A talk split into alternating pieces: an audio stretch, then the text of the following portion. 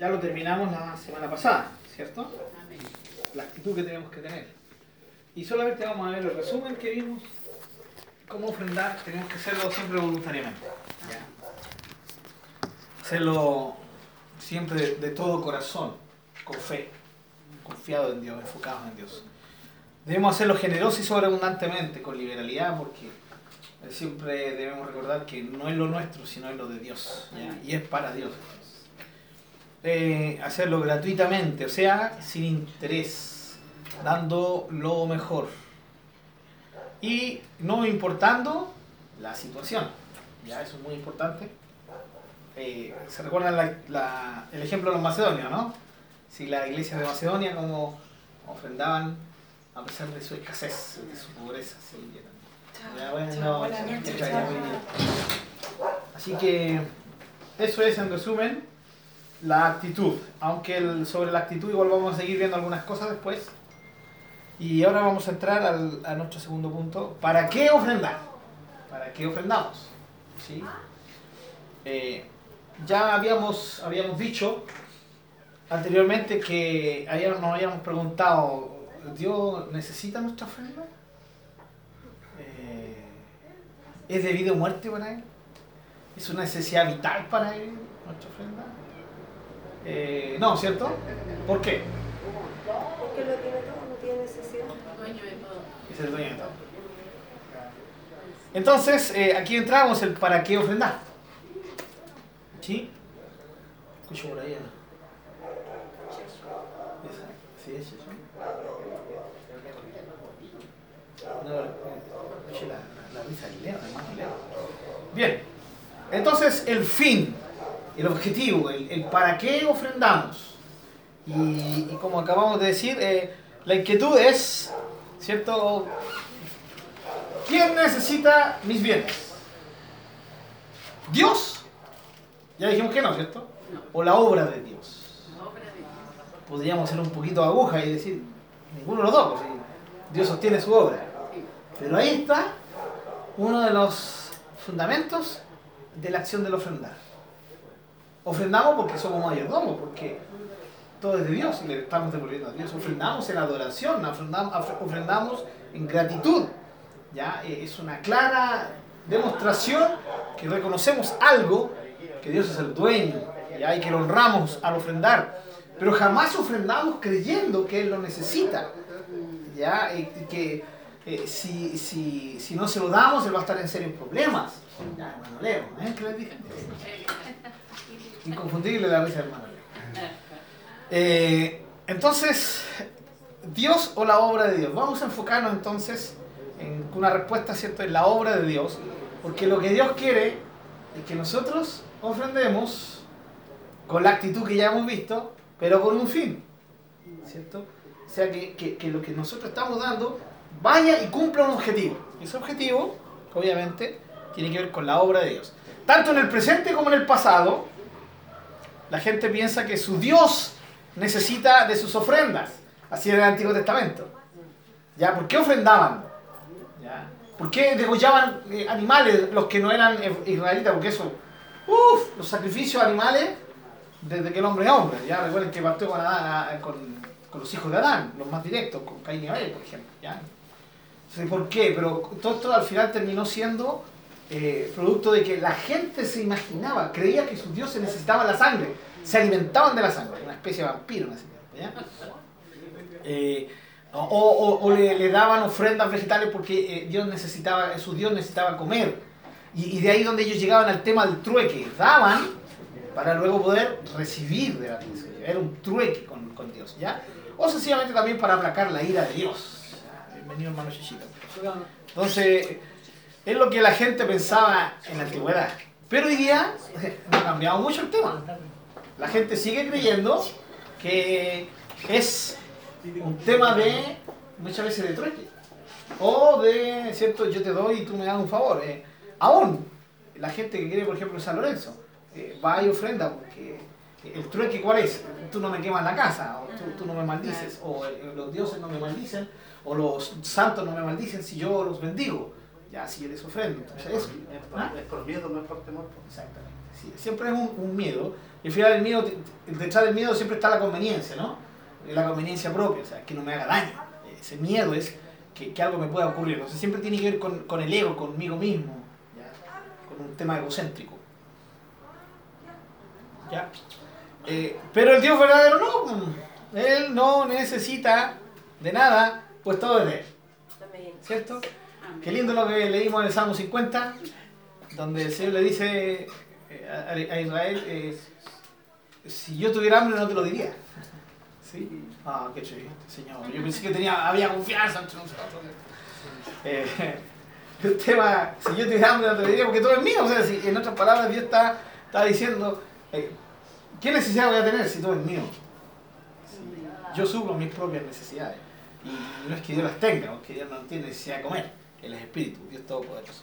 Entonces, eh, mío es el mundo, mío, eh, mío es su plenitud, todo lo que es el cielo, la tierra, bajo la tierra, así que Él no necesita de nada. ¿ya? Entonces, esa es la inquietud que, que- que tenemos que aclarar bien. Ahora veamos la, la- la lógica divina. Dios quiere que nosotros, aquí está el punto, el objetivo, Dios quiere que, que nosotros sostengamos su obra. Esa es la idea de la ofrenda. La ofrenda no es pagarle a Dios, la ofrenda no es hacer un trueque con Dios, la, la ofrenda no es para conseguir algo de Dios. No, la ofrenda la, la- la damos con, con- con el fin y con el objetivo supremo, ¿cierto?, de adorarle, de reconocer. Pero el, el- el objetivo en que se van a usar estas ofrendas es en la obra de Dios, en su obra. ¿ya? Eh, aquí, eh, fíjense, dice, sostengamos su obra ¿ya? en la tierra. La obra de Dios es celestial también, pero ahí no necesita sostenimiento. ¿Por medio de qué? De sus recursos. Porque si al final todo es de Dios, y yo doy ofrenda para sostener la obra de Dios, y al final Dios está sosteniendo su obra con sus propios recursos. Pero son recursos que me ha dado a mí para que yo los administre. ¿Cierto? Ya, ahora, eh, con sus recursos que Él nos ha dado para que los administremos. Y la pregunta, ¿no es justo que el dueño use de sus bienes para sus propósitos? Hermano, todo empresario, dueño de la empresa, ¿sí? no necesariamente el gerente, ¿sí? porque muchos empresarios eh, contratan gerente porque se hagan cargo de la, de la- empresa, ¿cierto? Y, y, todos los, y al gerente, los beneficios de la empresa no van al gerente. Al gerente, ¿cierto? Que es el administrador oficial, el, el supremo de los administradores, ¿ya? Él recibe un sueldo. Excepto que sea, ¿cierto? Un gerente y a la vez sea partícipe o socio de la empresa. Pero estamos hablando de, de- de aquel que es dueño absoluto de la empresa, que, que todas sus acciones son de él y de nadie más. Entonces, él le paga un gerente y ese gerente recibe un sueldo, trabaja por ese sueldo.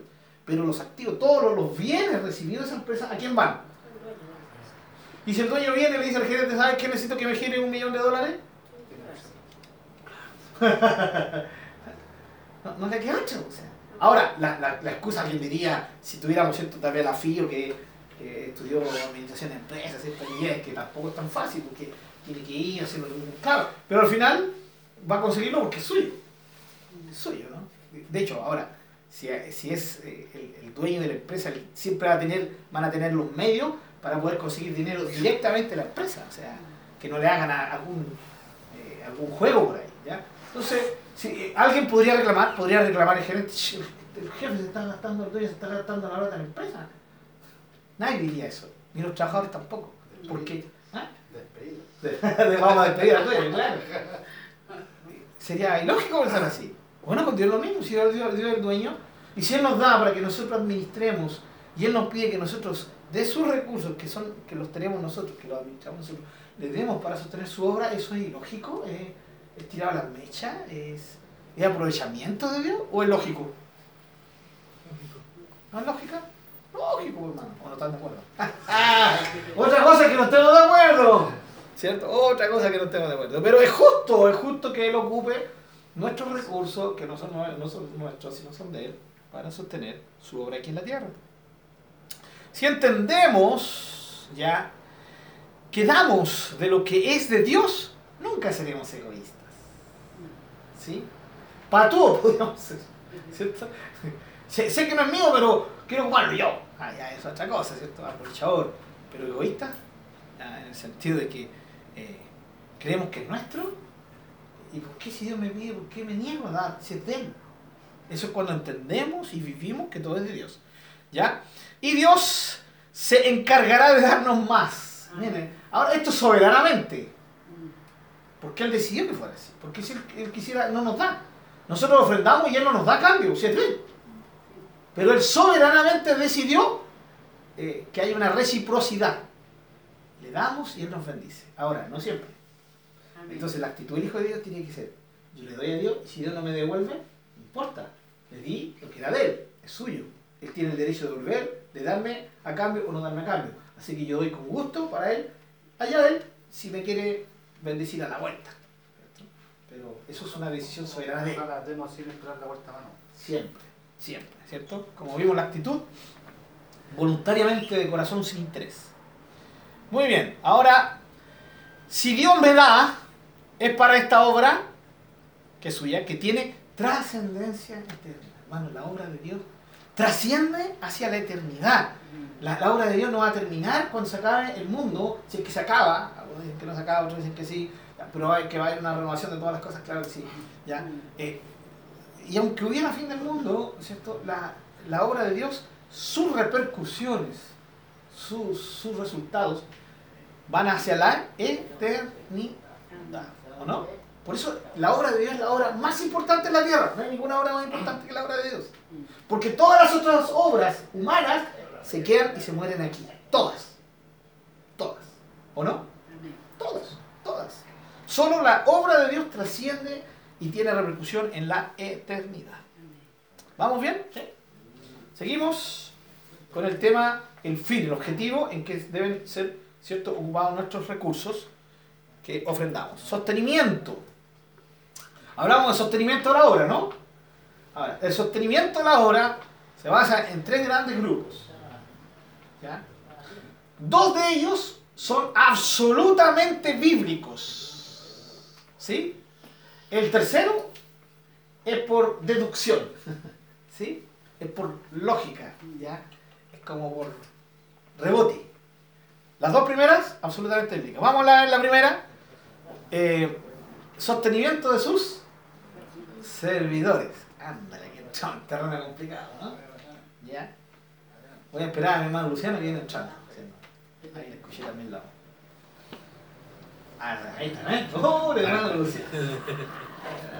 Qué lindo verte, hermano. Este es los hermanos que le gusta que lo extrañen. Vamos a aquí porque si no se me da. Ya está haciendo frío ya y se me da. Eh, a doblar la, la cerviz. Sostenimiento de su servidor. Aquí estamos en este terreno que es eh, un poco complicado. ¿ya? Generalmente nosotros, los, los que estamos metidos aquí en este tema, no somos muy buenos a, a, dar este tema. ¿sí? Pero el caso mío no tengo ningún problema en darlo porque yo estoy enseñando lo que la palabra de Dios dice. ¿sí? ¿Me beneficia? Alguien dirá, claro que te beneficia, un pastor. ¿Ya? Otros dirán, pero a mí la verdad es que yo la doy sin ningún interés, que me beneficie o no me beneficie. Aquí creo que ya he dejado claro que a quien ofrendamos es a Dios. Porque si usted da para sostener al hermano Pablo, no piense que el hermano Pablo le va a dar algo, algo recambio, porque no tiene, no tiene esa capacidad, ¿ya? Ni tampoco el deseo. Yo prefiero que Dios le recompense, hermano. ¿Por qué se ríe, verdad? Sostenimiento vida. Y aquí entra un tema complicado, hermano. ¿Por qué? Porque hoy en día la gente tiene acceso a YouTube, tiene acceso a Internet, uy, hay cambio hermano. Entonces usted pone diezmo nomás y ahí le sale una chora de estudiar. A favor del diezmo, en contra del diezmo. Y los dos lados tienen su, su respaldo bíblico. Vamos. Eh, ocho, va aguja. Los, los, pastores, los líderes, ¿cierto? los ancianos, los, los, que gobiernan la iglesia, deberían ser sostenidos ¿ya? por la iglesia o deberían trabajar muy sinvergüenza. ¿ya? Y aquí también hay una serie de estudios que están en contra, estudios que están a favor. ¿ya? Nuestra, eh, nuestra corporación, la Iglesia Nuevo Pacto, tiene la particularidad de que nosotros respetamos la forma de ser de cada iglesia. ¿ya? Es una de las bendiciones de pertenecer a Nuevo, a Nuevo Pacto. ¿ya? Que eso no pasaría en otra denominación si estuviéramos afiliados a otra corporación. Y dentro de, de la iglesia, no, de, de, la corporación Nuevo Pacto, hay pastores que, que no, eh, no están de acuerdo con que los pastores deberían ser sostenidos. ¿ya? Y esos pastores trabajan, ¿ya? Ahora ahí tiene su, su, su base, ¿no? Y uno respeta eso. Eh, pero yo aquí tengo que, que, que, exponerle a ustedes lo que a mí me conviene, perdón, lo que la palabra de Dios dice.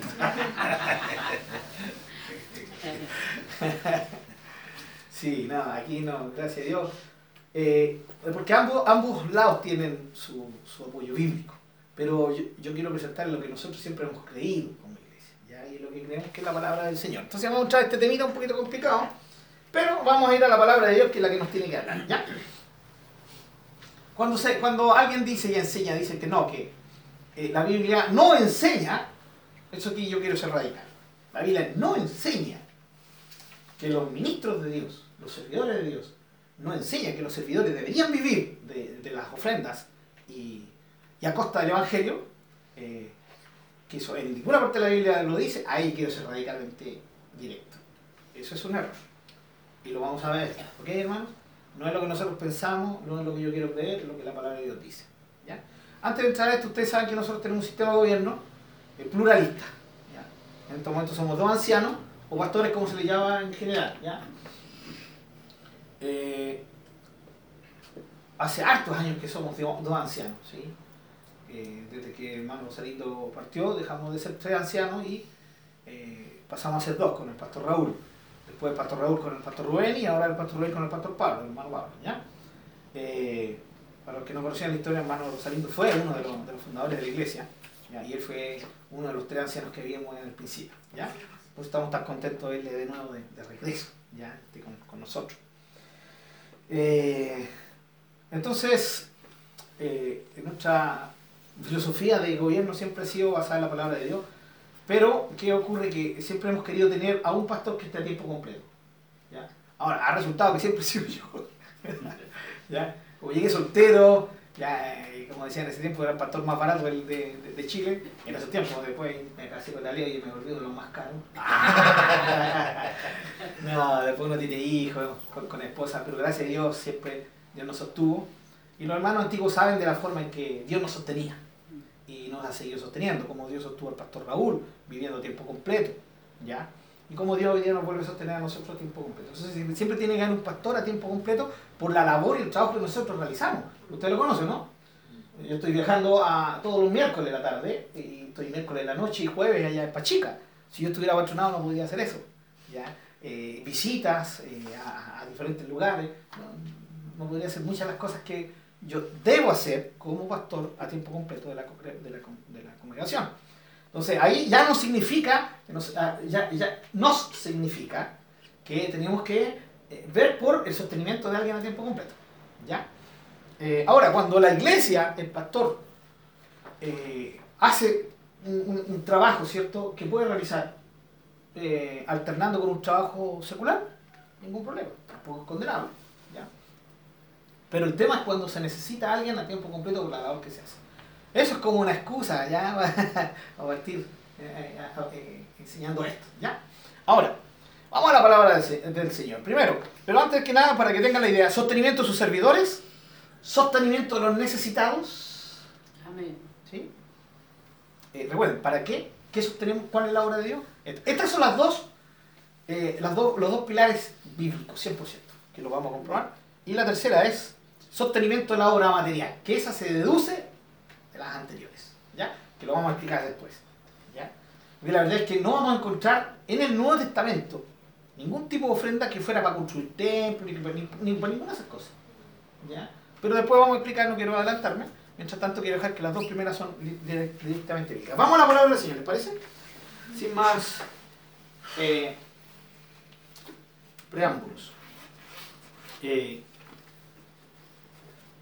ofrendamos para el sostenimiento de su obra. Esto es en el sentido del uso de nuestra ofrenda, pues como ya aclaramos, a quien, le, a quien las damos es a Dios. Ofrendo a, a Dios. Y Él lo dispone para que sea usado en su obra, pues Él no las necesita para sí mismo. Entonces, parte de su obra es sostener a los servidores. Vamos a ir a 1 Corintios capítulo 9, 6 versículo 14. Hermano Marcelo Durante. Y la hermana Alejandra, pucha, se me durmió mi alumno. Eh, Mateo 10, del 9 al 10, hermana Alejandra. Y hermano Kevin, Lucas 10, 7. Ya, vamos a confrontar aquí 1 Corintios 9, del 6 al 14. Y Mateo 10, 9 al 10. Eh, cuando alguien dice que los pastores no deberían ser sostenidos ya, por la obra, eh, se basan en que el apóstol Pablo, eh, él era biocupacional, él trabajaba, ¿sí? era carpero, ¿sí? hacía carpas. ¿ya? O sea, tenía su trabajo, su oficio, no era una profesión, era un oficio. Y ese oficio le permitía ganar su, su monedita y poder autosostenerse. ¿sí? El apóstol Pablo. Eh, ah, no, se arman las carpas, no. Se hacen carpas. Armarlas. Eh, entonces, eh, se basan en que, claro, él, él, dice que él no ocupaba, ¿ya? Él, él no usaba este, este sistema. Pero vamos a, vamos a introducirnos, el, el, el lenguaje que usa el apóstol Pablo es muy importante. Ya hermano Marcelo, eh, ¿cuál dije? ¿Primera o segunda? Corintios 9. Primera Corintios 9, ¿no? Del 6 al 14. Póngale, hermano. ¿O solo yo y Bernabé no tenemos derecho de no trabajar? Vamos por partes. ¿Qué palabra ocupa el apóstol Pablo? De no trabajar. Ya. ¿Y antes? No tenemos Derecho. derecho. Es una palabra clave, hermanos. Derecho. De lo que Pablo va a empezar a hablar es un derecho. ¿Saben lo que es un derecho, no? Es algo que le, que le corresponde legalmente a alguien. Es su derecho. Derecho humano, derecho de los niños, ¿cierto? Derecho. O, o nosotros solamente no tenemos derecho a no trabajar, ¿cierto? Síganos, por favor. ¿Quién fue jamás soldado de sus propias expensas? ¿Quién planta viña y no come de su fruto? ¿O quién apacienta el rebaño y no toma de la leche del rebaño? Ya, vamos por partes. Fíjense, Pablo está hablando de un derecho, ¿no? Y ahora presenta eh, el- la figura, ¿cierto? un ejemplo de, la- de cómo funciona la lógica de este derecho. Dice, ¿alguien ha sido soldado a su propia expensa? Imposible. Bueno, Marcelo, ¿usted, ¿usted es por gracia que funciona la Fuerza Aérea? ¿O usted le pagan por eso? Le pagan, ¿cierto? A cualquiera. Sí, a cualquier trabajador. Pero Pablo se está yendo, ¿cierto?, a, a, a unos extremos bien importantes, el soldado. ¿Por qué? Porque Pablo se reconoce que, reconoce que los cristianos somos soldados de Cristo. ¿ya?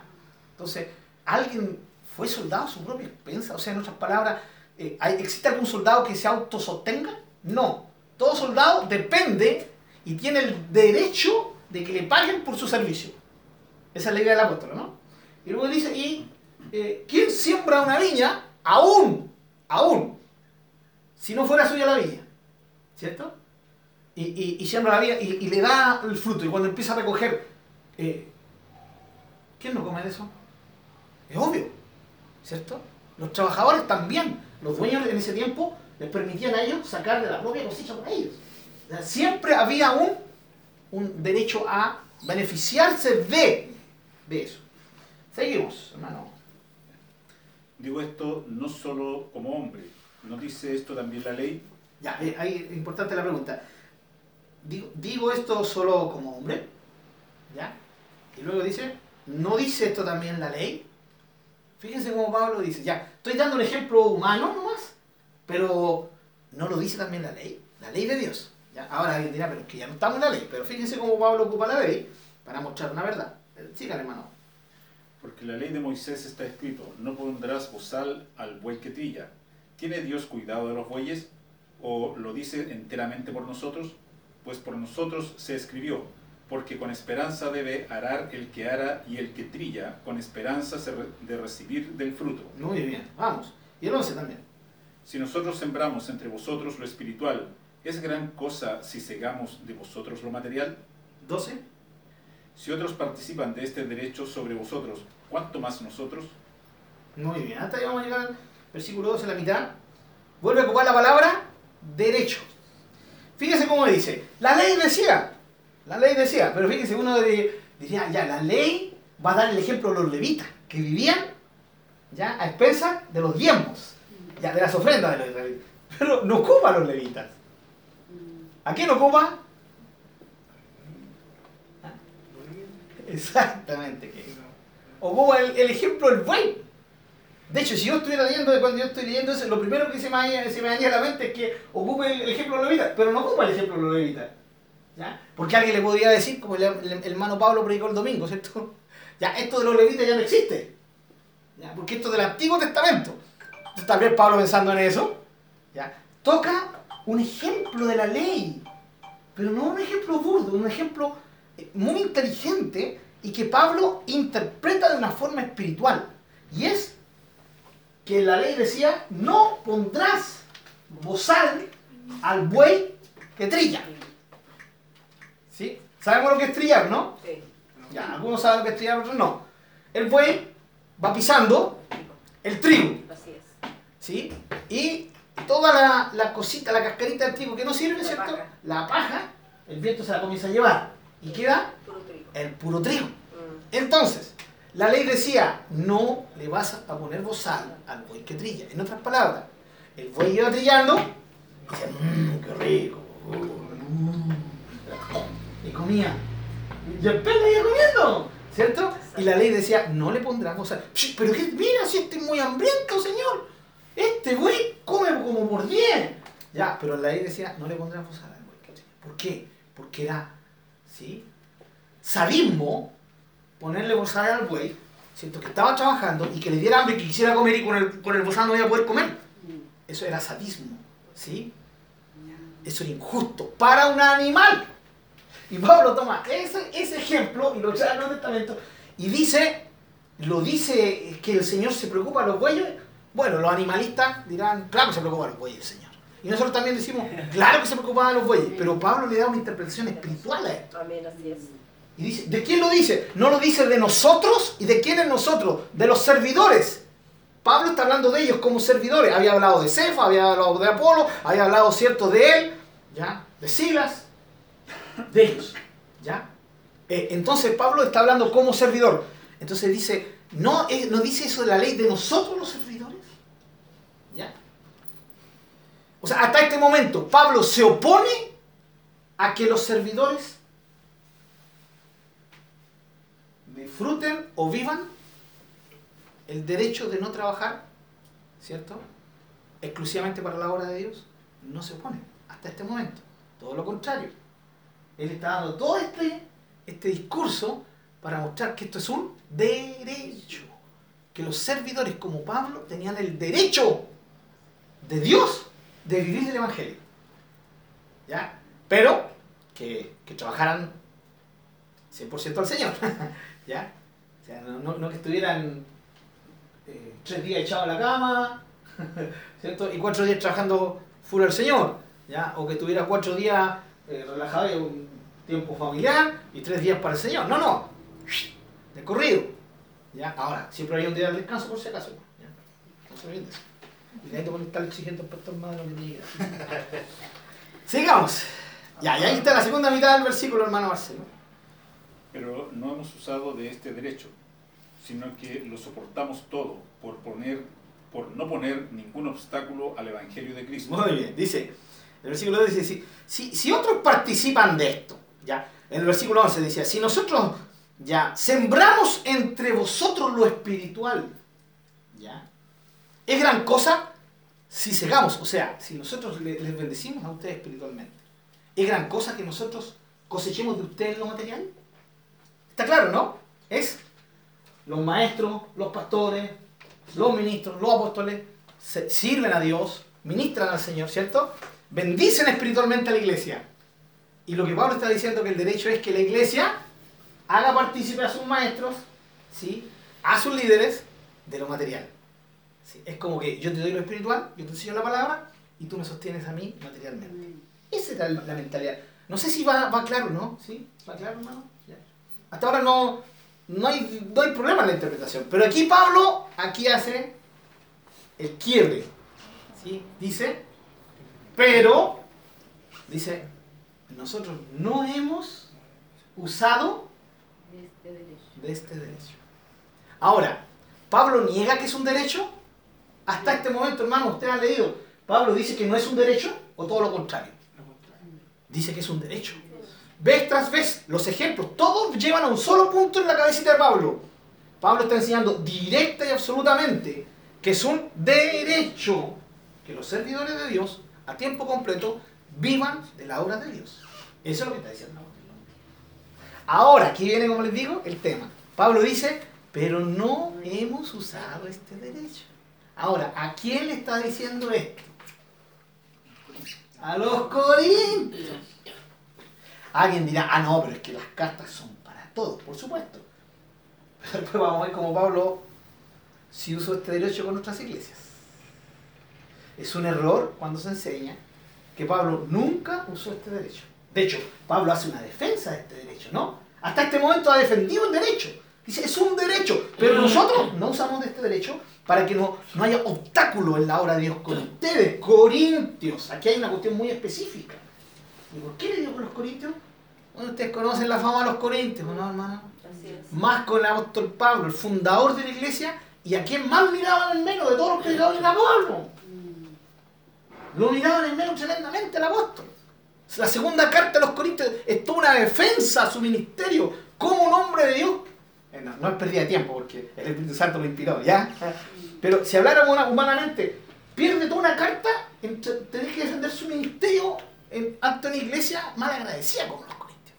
Entonces aquí hay un tema específico. Siga, siga por hermano Marcelo. ¿Hasta dónde dijimos? Eh, el 13 ahora. El 13, dale. ¿No sabéis que los que trabajan en, el- en las cosas sagradas comen del templo y los que sirven al altar del altar participan? Aquí se entró en el tema de los levitas. ¿Cierto? Muy bien, está clarito, ¿no? Ya, muy bien. Versículo 14. Así aquí también viene. ordenó el Señor a los que anuncian el Evangelio Buenas que vivan del. Evangelio. A ver, ¿lo leyeron, lo escucharon? Así también ordenó el Señor. Aquí está hablando de Jesús. Sí. Cita el tema de los levitas del Antiguo Testamento. Pero ahora, Él, Él, Jesús, el Señor, está haciendo en el Nuevo Testamento vigente ese principio del reino de Dios. Que es que los servidores de Dios, a tiempo completo, vivan de la obra de Dios. Porque dice ahora, aquí en el Nuevo Testamento, ¿sí? así también el Señor or... Wow. Primero dijimos que era un derecho. Y ahora Pablo añade otro término, fuerte. Es una orden del Señor. ¿De quién? Del Señor Jesús. ¿Ya? Y el Señor ordenó a los que anuncian el Evangelio que vivan del Evangelio. Aquí no significa vivan del Evangelio la fe. Vivan del Evangelio significa lo que Pablo ha estado ya exponiendo antes. Que ellos siembran en los hermanos en la iglesia lo espiritual y los hermanos se encargan de sostenerlos a ellos. Para que ellos puedan dedicarse a tiempo completo a hacer la labor a la cual Dios los ha llamado. No sé si está claro, hermano. ¿Se dan cuenta que está clarito, no? ¿Sí? Eh, yo no, no- no creo que necesite más explicación. ¿Ya? Pero fíjense, eh, versículo 15. Hermano Marcelo, con este terminamos. Pero yo de nada esto me he aprovechado, ni tampoco he escrito esto para que se haga así conmigo, porque prefiero morir antes que nadie desvanezca esta mi gloria. Ya, muy bien. Fíjense, pero yo de nada de esto me he aprovechado. Él está hablando de, de la gente que se aprovecha de esto. Y luego dice, ni tampoco he escrito, o sea, él no ha demandado, ¿cierto? Ni le ha escrito a los corintios, miren, este es el derecho, así que pónganse. No. ¿Por qué? Porque tratar con los corintios no era cualquier cosa. Muy, pero muy, pero muy complicado. Y aquí Pablo, porque prefiero morir antes que esta mi gloria se desvanezca. En otras palabras, de depender del Señor, de no poner obstáculos a la obra de Dios. En otras palabras, yo no les he pedido a ustedes corintios, ni les he enrochado que es el derecho que tengo yo. Porque eso es lo que está diciendo. Pablo está hablando de su derecho. Partimos del versículo 6 diciendo que solamente dice yo y Bernabé no tenemos derecho de no trabajar. ¿Me entienden? ¿Sí? Parte con eso. Él- él- su, su argumento va todo basado en que él tiene ese derecho, pero él no ocupa ese derecho por los corintios. Por la calidad de cristianos que eran los corintios. ¿Sí? Mal agradecidos, peladores. ¿Ya? Hab- hablaban, uff. ¿Ya? Qué triste. Hermanos, no crean que la, el ministerio de Pablo fue de rosas. Como toda rosa también tiene Espina. espinas. Cuidado, hermano. Piénsala dos veces antes que Señor, hazme como el apóstol Pablo. ¿Ah? Ya, yo le estoy advirtiendo a que se tiene que estar viendo eso. Si, si igual quiere, dele nomás. El Señor lo usa poderosamente. Pero también tiene que saber las otras cositas, ¿ya? Muy bien. Recuerden, si a usted le gustan las tortas, se come lo rico las tortas, pero después tiene que cosechar colesterol alto. ¿Estamos claros, no? ¿O cómo se llama la otra? Diabetes. Ya, muy bien. Ok. ¿Estamos claros, hermano? Sí. Entonces, cuando yo enseño, a ver, yo como pastor, yo no voy a depender, de- no, no- quiero que me sostenga la iglesia. Ningún problema. Igual que el apóstol Pablo está diciendo, yo no voy a ocupar de ese derecho. Pero lo que ese hombre de Dios y esa mujer de Dios no pueden decir ni afirmar que no es un derecho. Porque Pablo acaba de decirnos claramente, bueno, hace dos mil años lo dijo, de que es un derecho y no solo un derecho, es una orden del Señor Jesucristo. Y vamos a verlo. Mateo, ¿a qué le di Mateo? Pastor, ¿le puedo hacer una- Sí, por supuesto. Porque dice en el 14, ¿verdad? Que ordenó el Señor a los que anuncian el Evangelio. Cuando habla de eso, me, veces me viene al tiro de la cabeza de que cada persona que anuncia eh, la buena noticia va a hacer eh, como uso de este derecho. O, o solamente a los ministerios, por ejemplo, que se dedican tiempo completo. Porque si solamente agarro, por ejemplo, y que tal- Claro. estaría mal agarrar solamente el puro versículo, no, porque estaríamos todos usando el mismo derecho. Exactamente. Ya. Si todos pidiendo a la hermana Lala que nos dé unas luquitas para ir al estudio, para, bajar, para subir el día domingo. Hermana Lala, necesito comer hoy día, soy predicador del Evangelio, así que por favor dame. Sí, no. A los ministerios, no. Ya, exactamente. Pero Dios toca los corazones y te lo ve igual. A ver, vamos. Yo se lo digo, por ejemplo, cuando uno salía a predicar al interior, en un principio, siempre me acuerdo de eso, ahí Amadeo no, y Dios proveía. Así es. Claro, ahí está, está eh, quería comentar, eh, si lo hubiese sido así, el Evangelio se hubiera quedado en el antiguo, en el antiguo continente, ¿no? No hubiera salido nunca de ahí. Exactamente. Sí, justamente. Eh, ahora, todo esto tiene sentido en el contexto de lo que estamos viendo, ¿no? De la mayordomía, de la ofrenda. Perfecto contexto, está todo entrelazado. ¿Ya? Ahora, los que anuncian el Evangelio, obviamente Pablo, los corintios entienden que son los que se dedican a hacer eso. ¿cierto? Y dedicarse a hacer esto significa personas a tiempo completo. ¿ya? Tiempo completo, calidad. ¿ya? Eh, después vamos a ver algunos versículos más. Mateo, ¿cuánto? Mateo 10, 9 y 10. No os proveáis de oro, ni plata, ni cobre en vuestros cintos, ni de alforja para el camino, ni de dos túnicas, ni de calzados, ni de bordón, porque el obrero es digno de su alimento. Mas en cualquier ciudad o aldea donde entréis, informaos quién en ella sea digno eh, y posad allí hasta que salgáis. Muy bien. Posar allí significa disfruta de la hospitalidad de esa casa. ¿Sí? Y la hospitalidad oriental es reconocida. ¿Sí? Significaba que si alguien entraba a mi casa, yo me hacía cargo de sostener a esa persona que era mi invitado. ¿Sí o no? ¿Estamos de acuerdo? ¿Se acuerdan la parábola del, del amigo insistente, no? Cuando llega un amigo, tarde de la noche, y dice que no tiene comida para darle, y sale corriendo porque tiene que darle comida. O sea, ¿pero por qué? Si llega, no sé, pues llega cualquier hermano a las 2 de la mañana, llega el hermano, pase nomás derechito a la, a la cama, ahí le tengo lista la cama. Y- no, pero la hospitalidad, la hospitalidad era tan fuerte que hace que ese hombre tarde salga y, y resulta que no encuentra dónde, y va donde el amigo y le dice, oye, llegó un amigo, me llegó visita, no tengo que darle comida, yo- y que le golpearon, y se- se- se- Entonces al final, se- se- según Jesús, ¿cierto? Porque la enseñanza es otra, pero estoy dando el ejemplo para que entendamos cómo era la hospitalidad en ese tiempo. ¿ya? Eh, al final el amigo tiene que levantarse, antes le dice, mira, ya me lavé, me bañé, estoy duchado, estoy en la cama, no, venga a molestar. Pero era tanto la- el peso de la hospitalidad que el amigo sigue insistiendo hasta que el otro ya se levanta, que deje de hincharme, ¿cierto? para que deje de, molestarme, le voy a dar, ya toma, que hay dos pan, ya, ya, listo, se volvió y atendió a su amigo que había llegado a visita. Así era importante la hospitalidad, hermana amor. Y aparte que era bien difícil porque ellos, el, la tienda que tenían, las casas, dormían, dormían todos en, de, en filita. la mamá, el papá y los niños así, entonces para, para ir a darle el pan que necesitaba, tenía que pasar eh, oscuro por toda, por, por todo lo encima de todo lo- la gente, entonces eh, eso tenía más relevancia, yo creo. Sin duda. Duda. Y ahí ustedes se dan cuenta cómo esta historia también le da el peso al tema de la hospitalidad. Pero no es el fin hablando de la hospitalidad, es otra cosa, pero yo lo, lo- lo tomo para que entendamos más o menos cómo es la hospitalidad. Entonces, ¿qué dice Jesús? No se lleven, no lleven nada en la alforja, no lleven cobre, significa monedas. Ya en ese tiempo así era la moneda, el cobre de otro metal. No lleven plata, no lleven dinero, ¿ya? Eh, sino que vayan porque el obrero es digno de su alimento. Amén. En, otra, en Lucas dice obrero de su salario, de su pago. Un salario es el jornal, es el pago que se les da por su trabajo. No también los, los términos que se ocupan. ¿ya? Entonces le dice, sino que cuando llegues a la ciudad, averigua si hay alguien digno, en otras palabras, alguien que, que te reciba, que vaya a recibirle a ustedes, reciba la palabra que lleven, porque este es el envío de los apóstoles.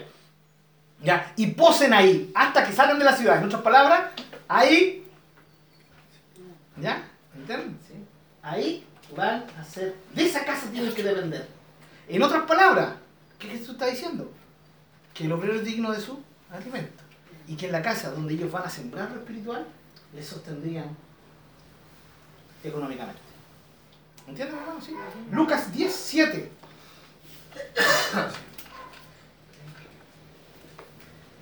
Y posad en aquella misma casa, comiendo y bebiendo lo que os den, porque el obrero es digno de su salario, no os paséis de casa en casa. Ya, oye. El señor es prudente, ¿no? Ya, exactamente. Tampoco el patrullito ya terminó una casa, se va en otra, ¿cierto? Ya, hermano, voy a ir a hacer visita a la otra casa. No significa que no visite otras casas, sino que tiene que aprovechar la hospitalidad de esa casa, exclusivamente. ¿Ya? Aparte que ellos no iban a quedarse un año, dos años ahí, por más. ¿sí? Eran, en ese tiempo, ¿cierto? El envío fue a. Eran como evangelistas itinerantes, tenían que ir de pueblo, pero mientras estuvieran predicando, trabajando al Señor ahí, iban a ser sostenidos por alguien. Ahí.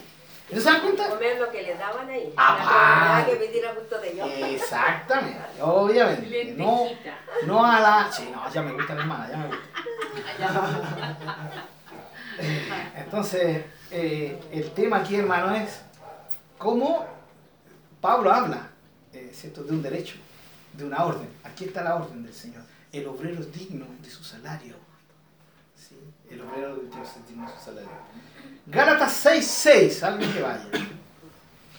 ¿Quién, eh, ¿Dónde estamos? ¿Vale? ¿Quieres buscar? Gálatas 6.6, por allá, hermana Graciela.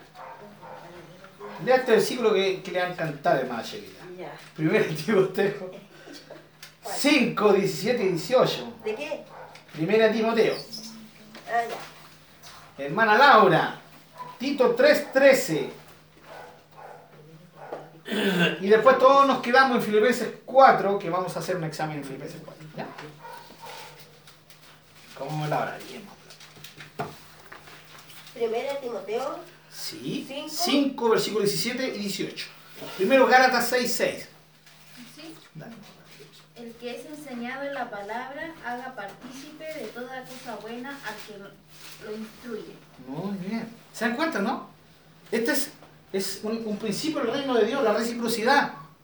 El que te enseña la palabra de Dios, ¿sí? Debería ser bendecido con toda obra buena. Y, y eso implica alimento, implica sostenimiento, implica todo aquello que pueda beneficiar al que me está enseñando. Amén. Amén. Amén. Amén. Es que,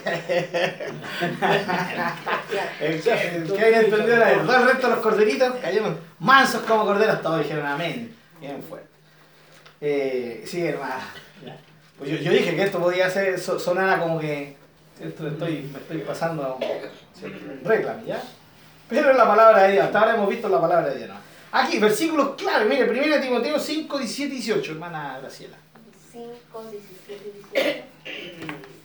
18. Vaya leyendo lentito nomás, o sea, para que todos escuchemos. Todos quedamos en Galatas 3. No, en Filipenses 4. Ya, hermano Sheila, ahora sí, déjenme los ancianos que gobiernen bien y desean teniendo por digno de doble honor. mayormente los que trabajan y predican y enseñan. Pues las escrituras dices, no pondrás bozal al buey que trilla y di- trillas, y digno es el obrero de su salario. ¿Qué será? Exactamente, Silvia. Muchas gracias. Miren, qué interesante esto.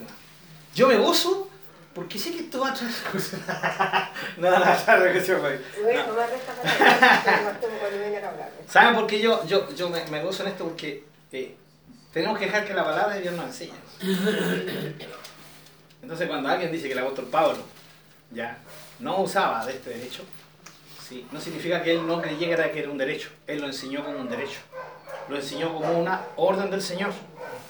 Y ahora él vuelve, el mismo apóstol, vuelve a tocar esto y a tomar esto y lo enseña, ¿cierto?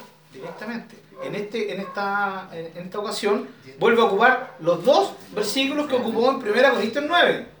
¿Sí o no?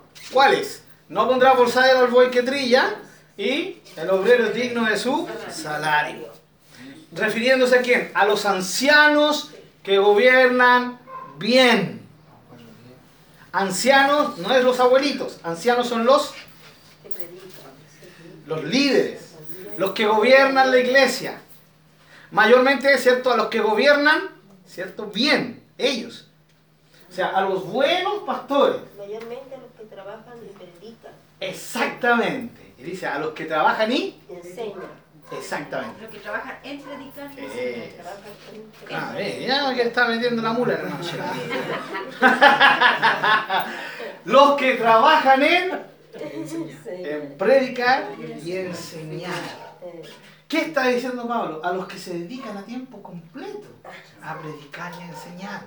Estos, estos ancianos, que hoy día se les llama pastores en muchas iglesias, eh, dentro de nuestra iglesia también, ¿cierto? Porque sonaría como raro, anciano Pablo, anciano Franklin, no, nada que ¿cierto? Entonces, o do- doble, decimos Franklin nomás, ya, o hermano Franklin, o hermano Pablo, o Pablo nomás, no hay ningún problema, ya, en ese sentido, ¿ya? Pero como tenemos la herencia, seamos sinceros, hermano, esa es la herencia católica romana. Churrasco, está claro. Porque a los curas, ¿cierto? Se les decía padre tanto. Y nosotros evangélicos heredamos eso, estamos acostumbrados a decirle al cura, no le decíamos, no lo llamamos por su nombre, le decíamos padrecito tanto, padrecito Venancio. ¿Se acuerdan del padre Venancio? Sí. ¿Esa no era de Condorito? Sí, de Condorito.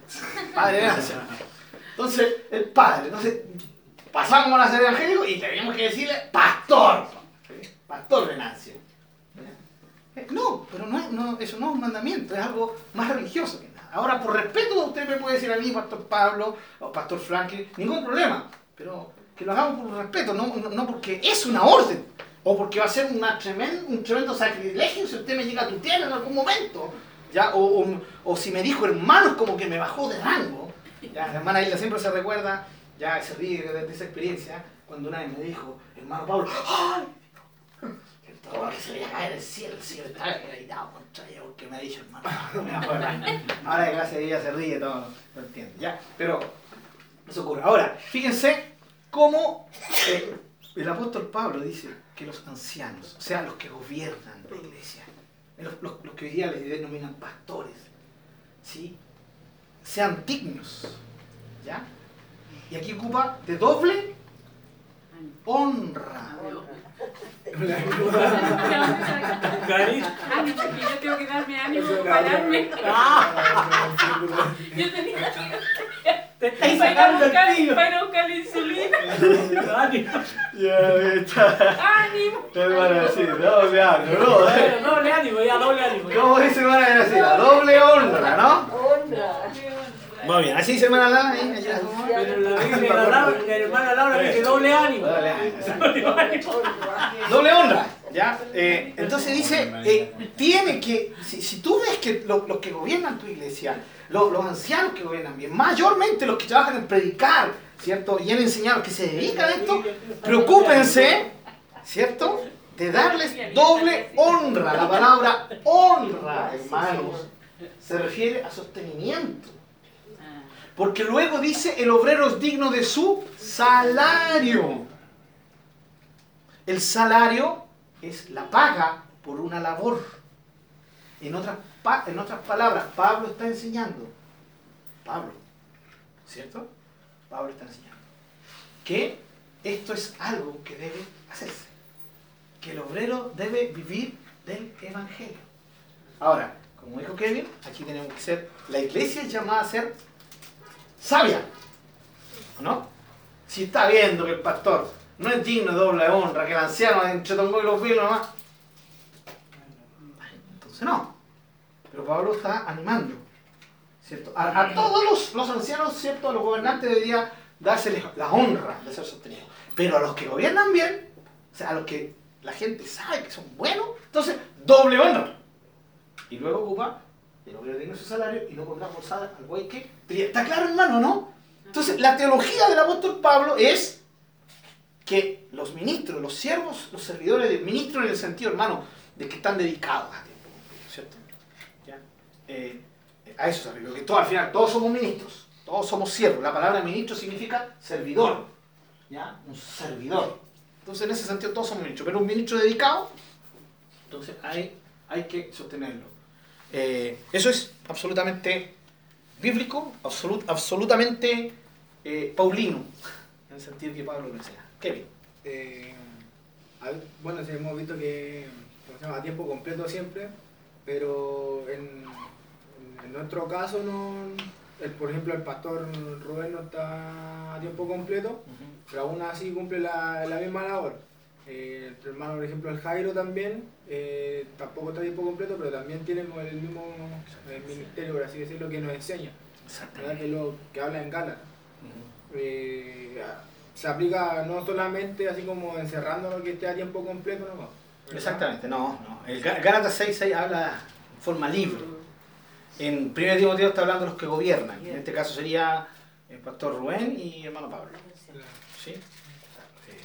Ahora, el pastor Franklin, él no está trabajando porque la, la iglesia no tiene la capacidad de sostener a dos pastores. ¿Sí? Esa es la verdad, hermano.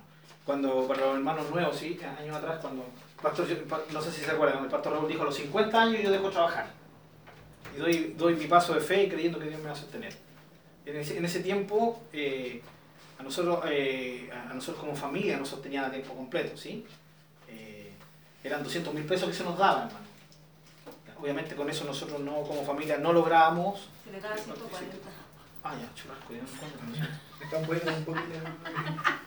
No, no, pero 200 después los dividimos, ¿no? No, se le daba 140. ¡Aleluya! Y usted, usted decidió dar su, la mitad de su sueldo al pastor Ah, Raúl, ya, sí. y quedaba en 70 y en 70. Y Ah. así vivieron por unos meses hasta que después empezamos. Es que a lo mejor le están dando. Antes de que se fuera Caranavi, eh, llegó a tiempo. 200 mil. Ya. Ah, ya. Gracias, hermana Alejandra. Bueno, ahí está la hermana. de acuerdo. O sea, Claro. no era económica en ese tiempo, pero está, se Está, está, muy bien. sí, está, está atenta a Ya, bueno. El, el tema es que eh, era un desafío que el pastor tuviera tiempo completo. Ya los más, los que tenemos tiempo acá nos deberíamos recordar de eso. Pero el pastor igual dio el, el- el paso. Y obviamente, en ese sentido, yo, yo como anciano lo, lo apoyé y la iglesia no, no apoyó. Y es según la fuerza de la iglesia, la iglesia no podía dar más. Pero Dios fue maravilloso porque nos sostuvo a los, ambos. A él y a su familia y a mí y a mi familia. ¿ya? O sea, Dios se encarga. Pero la iglesia tiene que dar todo lo que puede en reconocimiento al, al sostener a su pastor. Y por eso el pastor Frank. ¿ya? Tengo una duda porque Sí. eh, eh, usted dice eh, la iglesia ya no tenía como más fuerzas para darles más, ¿ya? O sea, o- obviamente no se murieron de hambre, ¿ya? Porque estaban aquí. Pero sí su- pasaron por escasez, o sea, hay cosas que necesitaban y no las tuvieron. ¿Es así, cierto?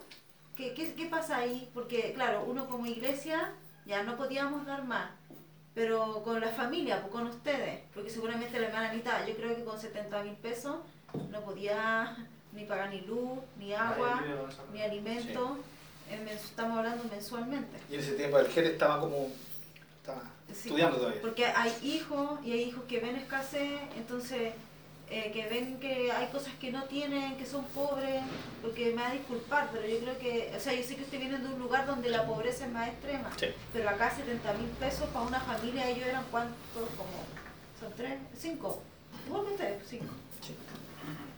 No sé, me pienso qué pasa con los hijos, o con, con ustedes mismos, o con esposos, esposas que ven, no sé, tenían 70 lucas. Ahora ustedes pueden decir, no, pero nunca nos faltó para comer, pero yo me imagino que si la hermana Anita eh, llegara racuñando así a fin de mes o a fin de semana, no sé. Sí, bueno, el, el, el tema, hermano Lala, es que, a ver, lo que pasa es que depende de la visión, de la visión que uno tenga. Si uno tiene una visión normal de la sociedad de hoy día, claro, cualquier persona diría que en el caso nosotros pasamos hambre. ¿Ya? ¿Por qué? Porque no tuvimos queso que echarle al pan. ¿Cierto? Porque eso es escasez hoy en día, ¿no? Nunca me olvidar cuando vino el, el, el limón y dijo el, el, hermano el Pedro, ¿cierto? Pedro Lomilenco. Él dijo, en todo Chile, si no hay dos cosas que echarle al pan, somos pobres. Y eso es la verdad. Entonces hay que tener la perspectiva. Bajo esa perspectiva, claro, nosotros eh, pasamos necesidad porque realmente no teníamos que echarle queso al pan o un chancho. Pero siempre había margarina. ¿Sí? Entonces, pero el tema es, ¿eso es pasar hambre? No, no es pasar hambre. Y, y yo que recuerdo, nunca pasamos hambre, jamás. Nunca, nunca pasamos hambre. Eh, eh, adelante, hermana, jamás. Eh, creo que tendrías que preguntar a la hermana Anita qué es lo que, qué es lo que ella vivió, ¿ya? Eh, creo, estoy casi seguro que te diría lo mismo. Nunca pasamos hambre. Si no tuvimos acceso a lo que otras familias tenían, ¿sí? Eh, y eso, cada cierto tiempo, Dios mandaba en esta y nos podíamos comprar nuestro chanchito, nuestro quesito y vivimos felices. Ahora, ¿cuál es el tema? Es con respecto a los hijos. A los hijos que preguntarles. El caso, por lo menos yo veo al Benja Natán, eh, no los veo traumados en ese sentido, gracias a Dios. Al Jairo ni al Jerez tampoco los veo traumados. Ya, a la Alicia tampoco. ¿ya? Eh, obviamente, cada uno tiene una perspectiva de la vida diferente. ¿ya? Pero uno no los ve traumados. Ahora sí, tú puedes conocer, y yo conozco a otros niños que sí, sí están traumados. Pero estamos, yo estoy hablando de, nuestra posición, ¿entiendes? Ahora, claro, eh, pero también nunca nos, tenemos que, nunca nos tenemos que olvidar que nosotros decidimos optar por esa vida. Fue una decisión nuestra. La iglesia no nos obligó. A mí nunca la iglesia me obligó a vivir a tiempo completo. Yo, era, yo entendía que era un llamado y era una necesidad de, de la labor de la iglesia y dediqué mi vida así, estando soltero, después como cuando casado y después con hijos. Ca- El caso del pastor Raúl, nadie lo obligó, él decidió. Entonces, el tema que tú das el paso mirando a Dios. Eso es, porque si tú no lo das mirando a Dios, al final vaya a terminar depresión. Yo tengo un caso, un amigo, muy amigo, mucha pena, lo recuerdo, que le pasó algo, similar. Fue pastor, hoy día no es nada, no es ni cristiano. Ya, por las cosas que pasan, pero es que él vivió cosas terribles también, o sea, hermanos que le echaron en cara unas cuestiones atroces, atroces. Ya, pero cosas como esas. Pero si tú actúas de cara a Dios, eh, esto resulta. Pero como te digo, siempre con el- la, la perspectiva que tal vez, claro, tus hijos crezcan y digan, no tuvimos lo que ellos tuvieron. Ya, no tuvimos acceso. Ya. Mi hijo nunca va a poder decir, eh, oh, mi papá todos los meses nos compra ropa de, de tricot, de falabella, nunca. ¿ya? Eh, Ellos siempre van a decir, mi mamá me vestía de la quebradilla. ¿ya? Es que eso Pero- no es acá en el norte. Claro. Claro. No es traumático vestirse, yo toda la vida vestido de ropa usada. Exactamente. Entonces, te das cuenta, o sea, ese es el tema, o sea, eh, eh, bajo esa perspectiva, no, gracias, no, no, nunca más. Sí, sí no tuvimos cosas que otros tuvieron, por supuesto. Pero a pesar de eso, increíblemente Dios nos bendijo con cosas que eh, nosotros nunca pensábamos. Sí, exactamente, exactamente, exactamente. Imagínense, yo tuve mi primer computador, eh, mi primer notebook, eh, con ese sueldo. ¿Cómo llegó nuevo, un HP, todavía me acuerdo, un Compact que me regalaron? Entonces vi- viene el tema de la ofrenda. Ah, mi hermano, mi hermano me regaló mi primer computador. Yo le agradecí a mi hermano. ¿a quién me yo detrás de mi hermano? Nadie. Se echó a perder el compact y, y antes que, que se muriera, Dios tocó a otra persona y llegó el HP. Llegó el HP y al otro día el compact ya no quiso encender nunca, nunca más. Hasta ahora. De hecho, tiene que estar en la basura. Nunca más quiso. O sea, fue como el maná, ¿se recuerdan no? Sí. El maná. Entraron a la tierra prometida, pudieron sembrar, ya tuvieron acceso a comer y ¡pum! Nunca más hubo maná. De la misma manera. Y así podríamos estar contando muchas historias de cómo Dios nos sostuvo. Entonces, claro, tú das el paso de negarte algunas cosas, pero también das el paso a experimentar a Dios de una forma maravillosa. ¿Ya? Eso. Espero que te quede más o menos claro. Kevin, por favor. Pastor, de acuerdo ahí en lo que está hablando entonces, en cuanto a la necesidad, por ejemplo, de, los- de los servidores, eh, después viene el punto de los, no sé si lo va a explicar después, el sostenimiento de los necesitados también, y entiendo que el, el último se da como por hecho que es como para el final. ¿A, a qué se le da prioridad en los puntos que usted lo está No, no. No, no, para nada. Eh, no, no los puse así eh, por un tema de, de prioridad. Sencillamente son, y, y en la iglesia la que tiene que ver cuáles son esas, esas prioridades. Ahora, obviamente, si la iglesia decide tener un pastor a tiempo completo, la, la iglesia tiene que entender que es su responsabilidad. ¿Me entienden? En ese sentido, es una responsabilidad de la iglesia. ¿Ya? Ahora, eh, en el sentido de que ustedes aceptan ser parte de una iglesia donde se sostiene un pastor a tiempo completo. Pero no es una responsabilidad que yo jamás les voy a reflejar en la cara, que jamás les voy a pedir. Que, ¿Por qué? Porque yo no dependo de ustedes, dependo de Dios. Amén. Entonces se produce ¿cierto? ese desfase dentro del propósito de Dios.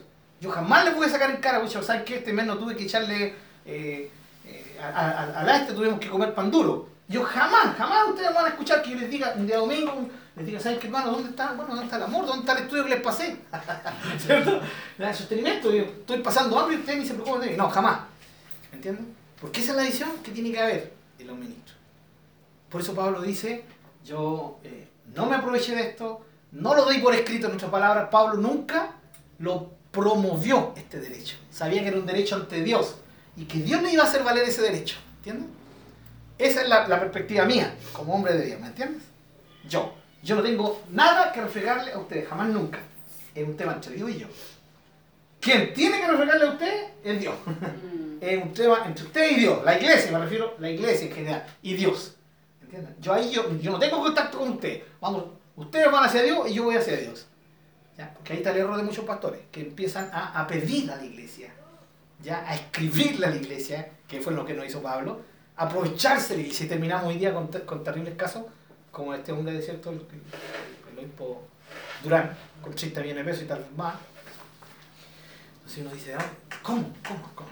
Aparte, aparte de que a mí ganar esa plata ya significa que el hombre, si alguna vez fue, fue hijo de Dios, fue alguien, un hombre de Dios, hace años perdió. Desde que comenzó a ganar 5 millones, ¿ya? Eh, y no se arrugó, 5 millones. Ya él había perdido absolutamente su visión de lo que era el Evangelio. Totalmente. O sea, ¿para qué hablo de los, de los 30 millones? Pero como no es mi caso, yo no soy juez, el Dios que yo lo va a llamar a cuenta. Pero eh, quiero dejar claro eso. ¿ya? Eh, no sé si queda más claro. Ah, con respecto a esto, la iglesia tiene que ver cuáles son las necesidades y distribuir sus. La responsabilidad también de la iglesia. Ah, ya, la iglesia es la que...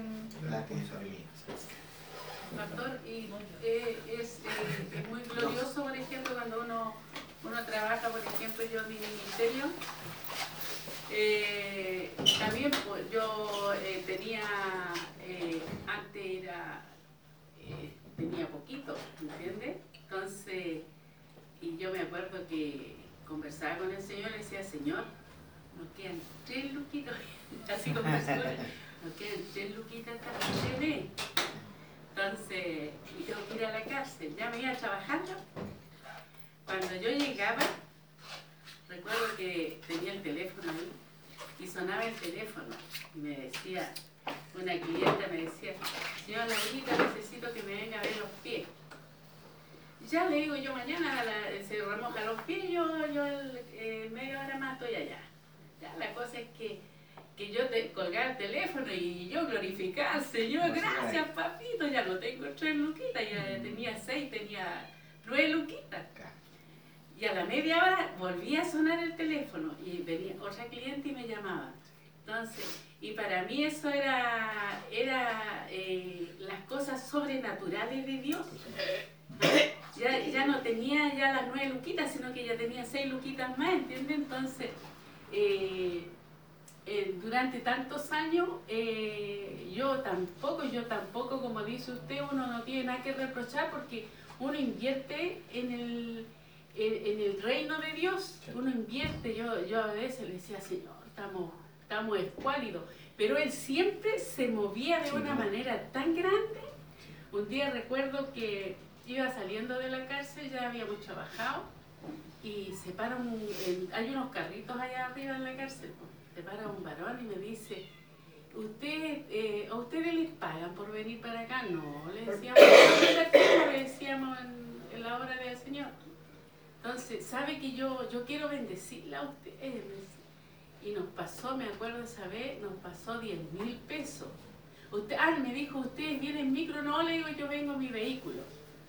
Yo quiero bendecirla. Y, y yo también, pues yo le daba gracias al Señor por eso. Entonces, eh, también eh, nosotros, el, pastor eh, supo que, que nos bendecía y nos prohibió. Nos cortó que, no, no, no recibiéramos el dinero. Así que yo, bueno, de, él el que provee, po. Y hasta el día de hoy, pues, nunca, eh, todo lo contrario. Y el punto de todo esto, pastor, es que Dios se mueve de una manera tan grande, tan tremenda, cuando me empieza a bendecir, a bendecir y a usted eh, eh, llegó, llegó a tanto de, de bendecirme que yo me daba miedo que sea Señor, por favor, yo no quiero, no quiero tener así harto porque uno se es peligroso, pues usted sabe que es peligroso.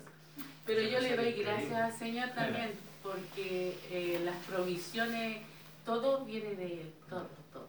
Sin duda, así es. Yo quería tomarme de lo que decía la hermanita Laura. Yo Sí. pongo por ejemplo, cuando yo empecé a caminar, eh, cuando estaba la, la congregación estaba allá en el aeropuerto. Y bueno, siempre me pasaba así. Estábamos en la mala, no teníamos nada, teniendo dos casas, teniendo una casa llena de piezas para poder arrendar. Nada, nada para comer. Nada, yo hoy día tenía y mañana no teníamos nada con Marisa. Marisa embarazada. Eh, llegó mi suegra, un pastor. llegó mi suegra. Mi suegra llegó con, con mercadería, ya eso era, pero.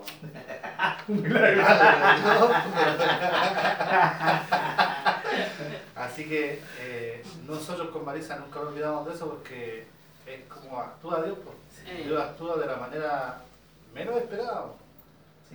Uno se imagina cualquier cosa, pero de lo que menos te imaginas tú, aparece. Es un Dios que asombra, ¿eh? Asombra. Lo. Es, es asombroso, así es.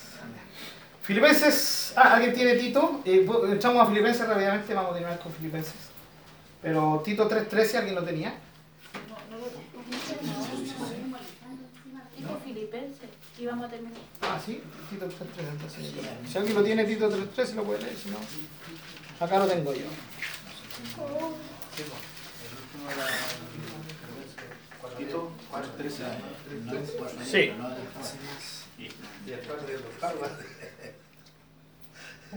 ¿Lo leo? Sí, por favor. Más los malos hombres y los engañadores irán de mal en peor. Eh, Engañar. ¿Tito? Tito. ¿Tito 3.13? Ah, Tito yo 3.13 lo tengo yo. Dele, Ah. ah, ya. Dale. ah. A Sena, intérprete de la ley, y a Apolos, encamínales con solicitud, de modo que nada les falte. Muy bien. De, nada que nada les Falte. falte. Muy bien. Muy bien. Eso es muy, muy importante. Eh, preocuparse de los que. Amén. Filipenses 4 lo tienen.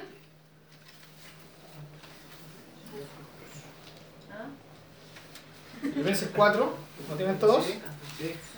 Pablo aquí va a tratar un tema exclusivamente de dinero, hermanos. O sea, no de dinero en sí, sino de económico. O sea, los que creen y los que dicen que el apóstol Pablo no era sostenido, cometen un error. ¿Puede ser una opción? ¿No vivir de este derecho? Claro. Cada pastor, cada hombre de Dios, cada anciano de cada iglesia tiene el derecho de, de hecho, de, hacerlo, hermanos. Pero lo que no se puede negar es que es un derecho, es una orden del Señor, que es la voluntad de Dios, ¿cierto? que se haga. Si yo no lo hago, bien, pero yo no puedo juzgar al que lo hace. Ahora, tampoco puedo juzgar al que lo hace y lo hace mal, porque no soy el Señor. Allá él. Ahora, yo, que asumo este derecho, tengo que ser cuidadoso al asumir este derecho, esta orden del Señor, porque tengo que ser un buen administrador de lo que Dios me da a través de la iglesia. Veamos, miren, el sostenimiento en el caso ¿cierto? de los filipenses. Pablo fue sostenido, apoyado. Alguien dirá, no, pero él no fue sostenido 100%. No sabemos si sí, no sabemos si no. Pero el tema es que los filipenses, vamos a ver, miren cómo los filipenses ayudaron a apóstol Pablo. Primero, te- eh, capítulo 4, eh, ¿lo tenemos? Sí. Filipenses 4 era. Fili- Sí, Filipenses 4. Pero alguien que se ah, vaya un poquito más atrás y lea capítulo 2, 25 y 30. Rápidamente. Capítulo 2, 25 y Sí, 25 y 30. Dale, hermana. Mas tuve ¿Ya? necesario enviaros a Ep- Epa- Epafrodito, mi hermano y col- colaborador y compañero de milicia, vuestro mensajero y ministrador de mis necesidades, porque él tenía gran deseo de veros a todos vosotros, y gravemente se Hasta ahí angustió va. El 30, hermana. Porque por la obra de Cristo estuvo próximo a la muerte, exponiendo su vida para suplir lo que, le fal- lo que faltaba en vuestro servicio por mí. Bien. Miren, para los filipenses era tan importante que tenían un mensajero que llevaba esta ofrenda para el apóstol Pablo. Y este, este, este hermano era Epafrodito. Epafrodito, ¿ya? Capítulo 4, versículo 10, que alguien lo lea. En gran manera me gocé en el Señor de que ya al fin habéis revivido vuestro eh, cuidado de mí, de lo cual también estabais solícitos, pero os faltaba la oportunidad. Muy bien. ¿De qué está hablando? Está hablando de sostenimiento económico. De la ofrenda de amor que enviaban los filipenses a Pablo. Y Pablo dice, estoy contento de que hayan reanudado esa obra, que la habían dejado de hacer, pero que yo sé que siempre tuvieron en su corazón hacerla. ¿Ya? Recuerden que Pablo estaba preso. ¿Cómo le habrá servido esta ofrenda? ¿Cómo habrá sido de, de especial esta ofrenda para él? ¿Ya? Tenían siempre presente y estaban dispuestos para cuidar al apóstol. El versículo 10. Siempre, siempre, me tienen presente. ¿Ya? O sea, había un cuidado especial de los filipenses hacia él. El versículo 14. Sin embargo, bien hicisteis en participar conmigo en mi tribulación. Muy bien. Eh, participaban con él de su tribulación, de su aflicción, de la dificultad. Es decir, se identificaron con su problema. Qué lindo, ¿no? Los filipenses. ¿Y saben de qué provincia eran los filipenses? Eh, ay, ay, no tengo la cuenta en punta. No, no. Los macedonios. ¿Se acuerdan? Supongo que se acuerdan de los macedonios. Sí, Ah, ya, muy bien. Segunda Corintios 8, ¿no? Ya. Eh, El ejemplo que le restregó suave y, y sutilmente el apóstol Pablo a los corintios. ¿Ya? Los macedonios. ¿Cuál te acordás si vivían al lado de la Laura? Eran vecinos. Entonces los filipenses pertenecían a la provincia de los macedonios. Están incluidos dentro de los macedonios. Ya, seguimos. El versículo 15. Y sabéis también vosotros, oh filipenses, que al principio de la predicación del Evangelio, cuando partí de Macedonia, ninguna iglesia participó, participó conmigo en razón de dar y recibir, sino vosotros solos. Muy bien. En razón de dar y y recibir. Es- así, Pablo así veía eso. Yo les doy lo espiritual y ustedes retribuyen de forma material, sosteniendo. Esa era la idea de Dios, es la idea clara del apóstol Pablo, que Pablo no usaba con los corintios, tampoco él promovía, pero sabía que era su derecho, porque cuando le enviaban, él la recibía. Él no decía, no, no, no, no, no, eso no es de Dios. Ya. No, él lo recibía. Ya, él lo recibía. Ya. Y fueron ustedes, filipenses, los primeros. Ya, los primeros. Recuerden que más encima los filipenses eran pobres. ¿Sí? Eran pobres. Ya, luego se unieron a esta ofrenda los de Tesalónica y Berea, que eran las otras ciudades de la provincia de Macedonia.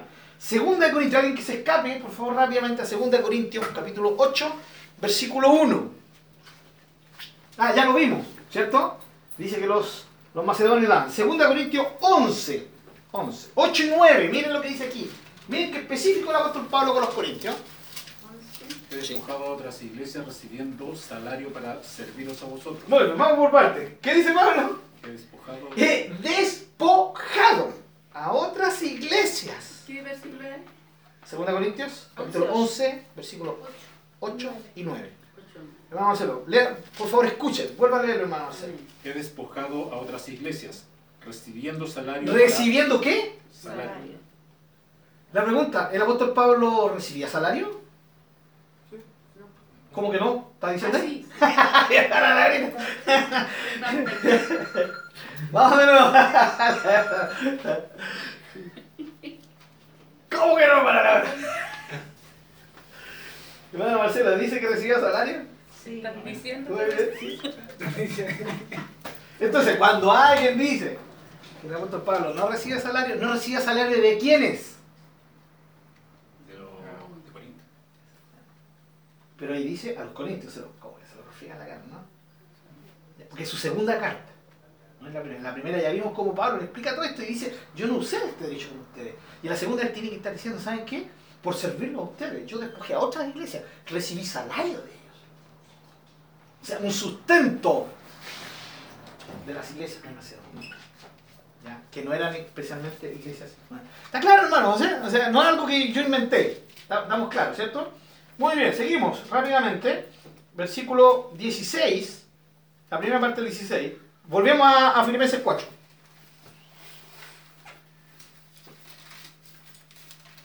¿Nadie tiene Filipenses 4? Así que hoy. Pensé que alguien Se se nos iba a quedar. corrijo. Dice regocijaos en el Señor siempre. Mm, Otra vez digo. ¿16? ¿Cuánto 16? ¿4 16? Ah, yo pensé que era 4 Pues aún La, la vale, 2 de 2. La de 0 la decía, vale. Pasa capilla la vale. No, el 16, por favor, vale. Paso palabra, paso La palabra. El 16, Ah, ya. sí, por favor. La vale pasa palabra. Dice, pues a una tesalónica me enviaste una y otra vez para mis necesidades. Qué lindo. Mira, Los, los, los filipenses. Una y otra vez. Era una ofrenda que fluía. No fue una sola vez. Una y otra vez. A Tesalónica, que era la ciudad vecina. Mientras él estaba sirviendo ahí. ¿Sí? Ahí en Tesalónica. Sirviendo al Señor, los filipenses le enviaban dinero, hermano. Y los filipenses llevan, ¿cuánto? ¿Un año de conocer al Señor? ¿Dos años de conocer al Señor? ¿Entienden? Nacía, nació de ellos. Seguimos. Eh, versículo 16 dice, una y otra vez eran constantes. ¿Sí? Fueron sensibles a la, a la- a la necesidad del apóstol. 18, versículo 18. Filipenses 4. Seguimos con Filipenses Pero 4. todo lo he recibido y tengo abundancia, estoy lleno. Todo lo he recibido, tengo, Abundancia. hermanos. ¿Cómo era la ofrenda de los filipenses? Estoy lleno. Abundancia, estoy lleno. Eh, la frase estoy lleno, ¿ya? Es como, o- o- hay otra traducción que dice, nada en la abundancia. Sin lugar a dudas, hermanos, la ofrenda de los filipenses no era como para que nadara, pero dice que era tan, tan provechosa, aunque fuera poca, porque no solamente era el dinero, era la actitud, que Pablo se sintiera bendecido como hombre de Dios. Si, ¿Cómo mi hermano, está teniendo necesidad, me envían dinero vez tras vez y eso me bendice? Y Pablo dice, la abundancia. ¿Usted en qué contexto sale ese versículo tan conocido por nosotros los evangélicos? Todo lo puedo en Cristo que me fortalece. ¿En qué contexto? En este En contexto. este 4.16, ahí dice. Pablo está diciendo eso en el contexto de lo económico. Pablo dice, yo sé vivir en la abundancia, sé vivir en la escasez, todo lo puedo en Cristo, porque Él me fortalece. ¿Sí? Cristo me fortalece. Pero hermanos macedonios, hermanos filipenses, usted ha sido parte clave en todo esto. Ya estoy lleno. 18, vuelve a leer el 18 por favor hermano, Pero hermana. todo lo he recibido y tengo abundancia, estoy lleno, habiendo recibido de Epadro, Epafrodito lo que enviasteis, olor fragante, sacrificio acepto, agradable a Dios. Qué lindo. Ofrenda al Señor. Esa es la ofrenda. Ellos ofrendaban para Él, Señor. Pablo la gastaba, pero esa ofrenda subía como olor grato. Pablo usando el lenguaje del Antiguo Testamento, cuando se quemaba el incienso, cuando se quemaba ¿cierto? el holocausto, olor grato al Señor. Ofrenda. Ofrenda. De eso estamos hablando, ¿no? Muy bien, hermanos. Una promesa para ellos y para todos los que se comportan así, hermanos. Versículo 19, se los digo, eh, creo que de memoria. Mi Dios, pues, suplirá todo lo que les falta, conforme a las riquezas que tenemos en gloria en Cristo Jesús, Señor nuestro. Esto no porque la acción de ellos fuera con algún interés personal, sino como ya lo hemos dicho, Dios se goza cuando hay un corazón que ofrenda sin ningún interés. Dios se goza en ese corazón y también se goza en bendecir Amén. al que hace el interés. Amén. Amén. Muy bien. Creo que estamos en la hora, ¿no? Nos quedan cinco minutitos. Eh, ¿Está claro, hermano, el tema? ¿Sostenimiento? ¿Sostenimiento de los servidores? ¿Es bíblico o no es bíblico, hermano? Sí, creo que sí. Creo que hemos comprobado que sí es bíblico y, y es una enseñanza a la voz del apóstol Pablo, del cual muchos hoy en día, yo he escuchado predicaciones ahí, ¿cierto? En, en YouTube donde ah, destrozan a los, nos destrozan a los que vivimos, dicen, por eso sinvergüenzas como, ¿cierto? Y, y de esto se han agarrado los que, "Ah, el rico a los pobres. Exactamente, ¿ya? Ya, y el Durán, y por eso no tiene que, el pastor tiene que trabajar. ¿Tiene que trabajar? No, si usted decide trabajar, trabaje. ¿Ya? Pero si usted Dios lo desafía a vivir a tiempo completo, ¿ya? Eh, tiene que vivir de Dios. Y luego, si la iglesia se compromete con usted, viva a tiempo completo para Dios. ¿Estamos de acuerdo, no? Muy bien. La iglesia tiene que reaccionar ante eso, pero uno depende de Dios. De Dios. ¿ya? Sostenimiento de sus servidores. Pablo sí, sí vivió, sí recibió salario, sí recibió ayuda, sí recibió ofrenda, sí usó este derecho, sí usó y fue obediente en la orden de que el obrero digno usó salario. Sí lo hizo, no con los corintios, pero sí con la, con la otra iglesia, especialmente con los macedonios, ¿ya? que son las iglesias maravillosas. Algún día vamos a estudiar la diferencia entre el macedonio y el corintio, que, que hay una gran enseñanza en todo eso. Bien, y vamos, alcanzamos a ver esto, porque es muy directo, hermano. Eh, hermano, y, y- y no nos podemos olvidar de esto. Y qué triste, hermano. Cuando, cuando una iglesia, aquí yo me puedo extender un poquito más lo que hablé el día domingo, no sé si estuvieron en la prédica alguno de ustedes. Hice un paréntesis, ¿se recuerdan? El tema de cómo, eh, cómo hombres llevan eh, enseñanzas bíblicas y las transforman, ¿cierto? Y las moldean y las transforman en tradición humana para beneficio propio. Lo mismo que hacían los fariseos. Y las iglesias que enseñan que, el diezmo es ley, primero que nada, y en segundo lugar que para el pastor, porque el pastor es el nuevo levita. Todo eso es antibíblico, por donde se le mire. Son enseñanzas y tradiciones de hombre. Ahora yo lo digo eh, directamente, hermano, pero también cuidando y sé que tengo amados hermanos en iglesias donde se vive esto. ¿Sí? Donde se vive esto. Entonces, ¿cómo alguien puede ganar 30 millones de pesos? Un siervo de Dios. En primer lugar, es un tema de ética, de aquí, de la mente transformada. Mi maestro habrá vivido. Si hubiera vivido más tiempo que la tierra, ¿hubiera llegado a ganar eso? Mi maestro no. No, lo hubiera hecho. El maestro estaba preocupado de los necesitados. ¿Cómo llego a ganar 30 millones de pesos? ¿Cómo llego a ganar 5 millones de pesos? ¿Cómo llego a ganar eh, 3 millones, 2 millones de, de pesos? Yo. ¿Sí? Siendo que podría vivir tranquilamente con 900 mil pesos, 800 mil pesos. ¿Sí? Hoy día un chileno vive tranquilo con 800 mil pesos, ¿no? Una familia de 5 personas. Sí. Ya, por ejemplo, el caso nuestro. Como yo en mi familia. Bueno, ya, ya te- mayor de edad está trabajando. ¿Ya? No, no, pero. No, sí. no si no tengo clarito. Es que los demás no vayan a pensar que gana 800 Ah, ya no. Bueno, o sea, 300 lucas. Claro. No. Vamos Ya. a pensar, vamos a Eh, meditarlo. sí, o sea, ya. No sabíamos, ahora que a los hijos. sabíamos. Entonces, eh, ya, por ejemplo, porque estoy hablando de lo que ganaría, ¿cierto? Una familia de 5 personas, 800 mil pesos, dije, relajame, 800 mil pesos. Eso debería ganar un pastor. Porque tampoco al pastor la iglesia debería hacerle pasar necesidad. Pa- La iglesia tiene que preocuparse de que el pastor, su, su, su- el anciano a tiempo completo que está dedicado, o los ancianos, o los pastores que sean dentro de la iglesia, porque entre más grande la iglesia, más pastores se necesitan, más ancianos. Entonces, vamos, llega un momento en que nosotros no sabemos, si Dios quiere, nunca hemos sido una iglesia grande, siempre nos Dios nos ha mantenido así pequeñitos, listo, y lo, lo justo y necesario para hacer los trabajos que tenemos que hacer, ¿ya? Pero si Dios nos hiciera crecer, tendríamos que pedir al pastor Frank que, se- que renuncie al líder. po. Yo sé que aquí ha habido un tratado de tranquila, hermana, es un tema de Dios, no es nuestro, ya, no, tranquila, no, no, no, ya.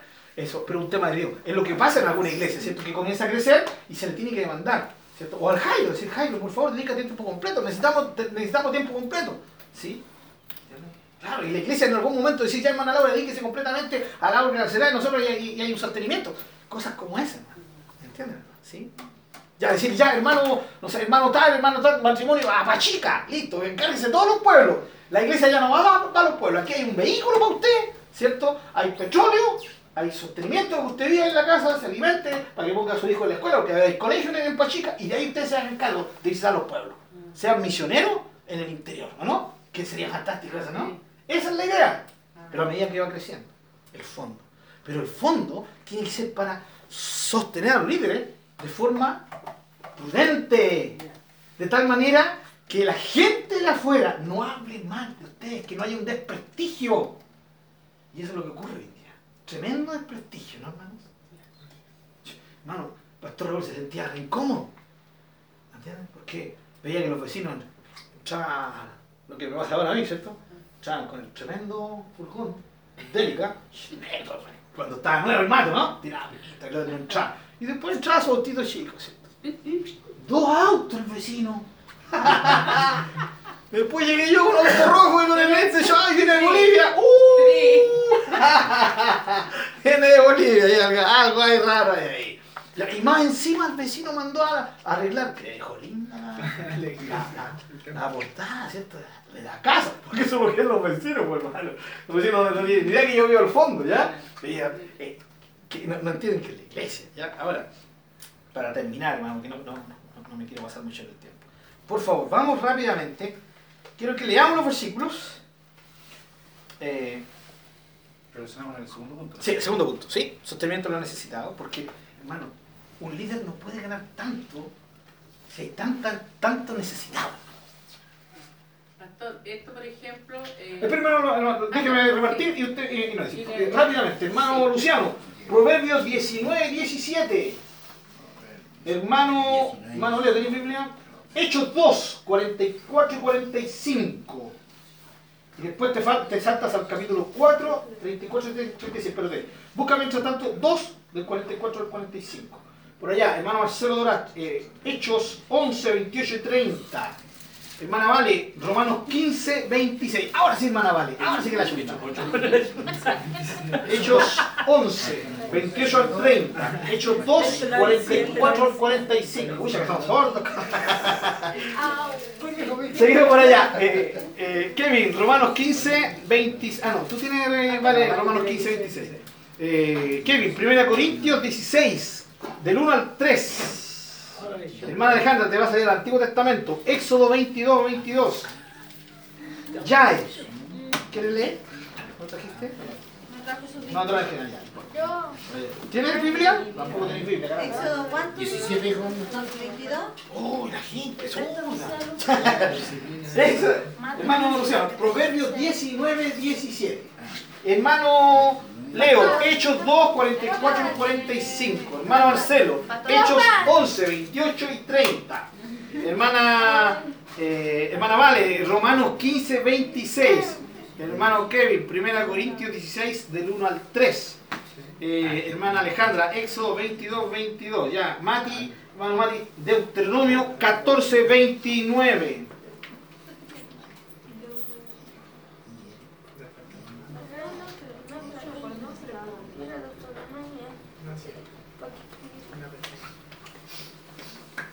¿Todos tenemos?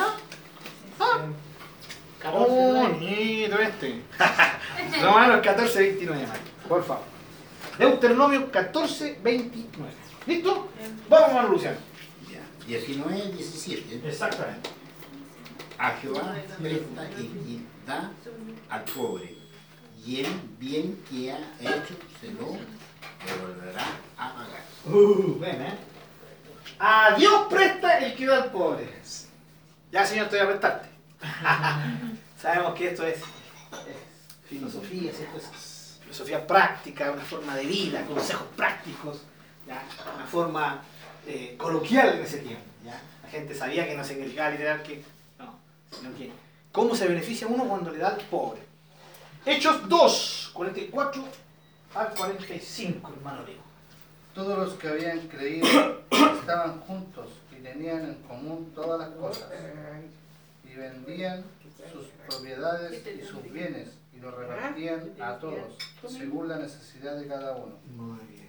Tremenda preocupación. Había una preocupación por el necesitado. Ahora, obviamente, alguien dirá que eso no es práctico hoy en día. Ningún problema. Pero lo- la esencia de eso sigue siendo elemental hoy en día. Que es que no haya necesitados en medio de nosotros. O sea, si hay necesidad, ahí estemos para poder sostener esa necesidad. Ahí habla dentro de la familia de, De la familia del Señor, exactamente. Ahora, vamos a ver que después esto se amplía también, ¿ya? Eh, Hechos 11, 28 y 30, hermano Marcelo. 28 al 30. Al 30, ¿sí? Y levantándose uno de ellos llamado Ágabo, daba a entender por el Espíritu que vendría una gran hambre en toda la tierra habitada, la cual sucedió en tiempo de Claudio.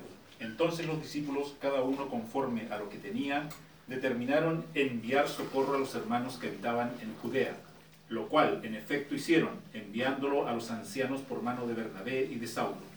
Muy bien, está clarita, ¿no? Esa es la ofrenda que hablamos en 2 Corintios capítulo 8, versículo 9. Capítulo 8, capítulo 9. ¿Se recuerdan? Cuando toda la iglesia ofrendaba para la iglesia de Jerusalén. A esa ofrenda se está refiriendo. ¿Ya? ¿Cómo se pusieron para ofrendar para los necesitados? Romanos 15, 26. Ahora vamos, vale. Ahora se puede. Porque Macedonia y Acaya tuvieron a bien hacer una ofrenda para los pobres que hay entre los santos que están en Jerusalén. Qué lindo, qué el lenguaje. Entre los pobres o los santos pobres. Sí. Es como el evangelio de día los que predican esta cuestión de la prosperidad. No, no les suena esto. Santos pobres. Pobres santos, como que no encaja, ¿no? Porque vaya. No, son pecadores pobres. No. Eran santos que estaban pasando necesidad. ¿Sí? Y santos todos sabemos a qué nos referimos, ¿no? A nosotros mismos. Nosotros somos los santos del Señor. Muy bien. Y acá ahí están los corintios. También los corintios está- están haciendo ofrenda, los, los macedonios, para bendecir a estos necesitados. Y 1 Corintios 16, del 1 al 3. En cuanto a la ofrenda para los santos, haced vosotros también de la manera que ordené en la iglesia de Galacia. Iglesias de Galacia. Cada primer día de la semana cada uno de vosotros ponga aparte algo según haya prosperado, guardándolo para que cuando yo llegue no se recojan entonces ofrendas. Y cuando haya llegado a quienes hubiere- hubiereis designado por carta, a estos enviaré para que lleve vuestro donativo a Jerusalén. Muy bien. Ahí está hablando el mismo tema. ¿sí? De las ofrendas que hacían para poder bendecir a los hermanos, a los santos. Vuelve a ocupar la palabra santo. ¿eh? Como Pablo- Pablo dice, los santos necesitados. ¿Pueden estar en pobreza, en alguna necesidad los santos? Claro que sí. ¿Para qué? Dios cumple propósitos. Y uno de los propósitos es que el santo que no está siendo probado, los santos que no están en necesidad, puedan ayudar al que está en necesidad. ¿Ya? Y en el Antiguo Testamento, ¿sabían ustedes? Vamos a leer solamente dos versículos, pero hay una abundancia impresionante. Cómo Jehová en el Antiguo Testamento, cómo Yahweh se preocupaba de los pobres y de los necesitados. Eh, hermana Alejandra, Éxodo 22, 22. Ninguna viuda ni huérfano afligiréis. Muy bien. Ninguna viuda y ningún huérfano afligirán. Todo lo contrario. Eso significa que tenían que preocuparse. Eh, Mati, Deuteronomio 14, 29. Y vendrá el levita que no tiene parte ni heredad contigo, y el, el extranjero, el huérfano y la viuda que hubiere en tus poblaciones, y comerá y comerán y serán saciados, para que Jehová tu Dios te bendiga en toda obra que tus manos hicieren. Qué lindo. Me gusta porque, miren, el Señor dice, a ver, yo los bendigo a todos ustedes, decía el pueblo. Ustedes van a traer su ofrenda, sus diezmos, ¿sí? Abundancia. Y vendrá el levita que no tiene parte, porque los levitas no tenían her- herencia. Tenían que ser por orden de Jehová. Ellos sí, tenían que ser sostenidos directamente. Era una ley. Era una ley. Más que un derecho, más que una orden así como, ¿cierto? Ya podría decirse, era una ley, la ley de Jehová. ¿Cierto? Vendrá el levita. ¿Sí? Pero no solamente el levita. ¿Quién más tiene que venir? El extranjero, El extranjero pobre. ¿Quién más? el huérfano El huérfano, que no tiene padres. ¿Y? y la viuda. Y la viuda. Son los grandes focos de la necesidad. ¿Sí? Los que vivían para la obra de Dios, que. Los extranjeros, ya, que venían de afuera y generalmente eran esclavos o estaban necesitados. La viuda, que no podía sostenerse a sí misma. Y el huérfano que no tenía papá que lo sostuviera. Pobre hermano. Y así vos, ahí. Eh, Deuteronomio 16, 11 al 14, 24, 19, 21, etc. Pero no los vamos a tocar porque solamente con eso basta. Y vamos a terminar Gálatas 2.10. Ya. Que el primero lo tenga, lo lee, por favor. Era parte de la doctrina apostólica, hermano. Si alguien quiere enseñar la doctrina apostólica completa, tiene que ingresar esto. Y es Gálatas 2.10.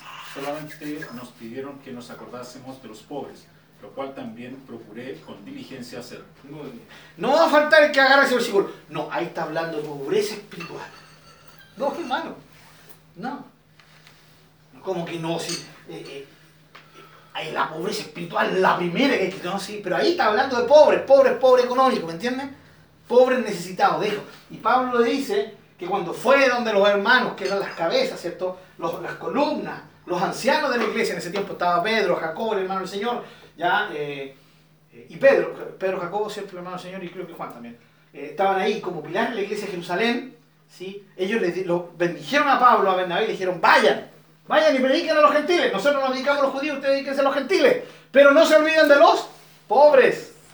Y Pablo dice, y yo me esmeré, me esforcé en preocuparme de cumplir eso.